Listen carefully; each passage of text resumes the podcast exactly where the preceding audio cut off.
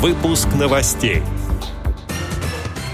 Концерт «Зимние гуляния» в КСРК ВОЗ. Разработаны меры профилактики финансовых махинаций. Далее об этом подробно в студии Алишер Канаев. Здравствуйте. Центробанк разработал меры защиты от финансового мошенничества лиц с инвалидностью и маломобильных групп населения, сообщает пресс-служба. Простота использования гаджетов и геймификация инвестиций резко увеличивают финансовые риски. По данным Банка России, потери россиян от действий кибермошенников только в первом квартале 2021 года составили около 3 миллиардов рублей.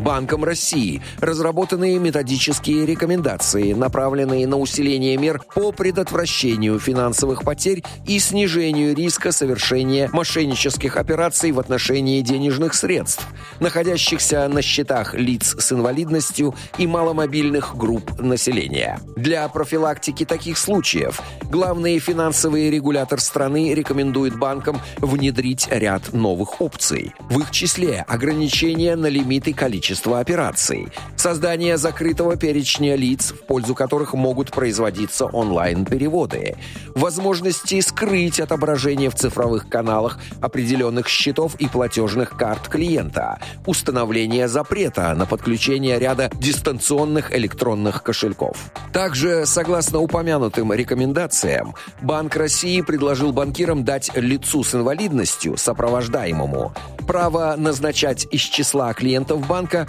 так называемого помощника через уведомления о планируемых финансовых операциях и возможность их подтверждать или отклонять, помощник получит дополнительный контроль за операциями сопровождаемого.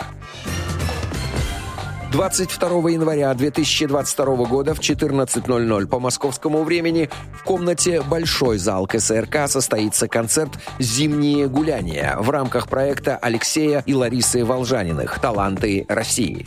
В программе прозвучат эстрадные русские народные песни, а также цыганские романсы. В концерте принимает участие заслуженные артисты России квартет «Московская балалайка», народная артистка России Галина Панкова, лауреат международных конкурсов Оксана Климова, хор русской песни культурно-спортивного реабилитационного комплекса ВОЗ.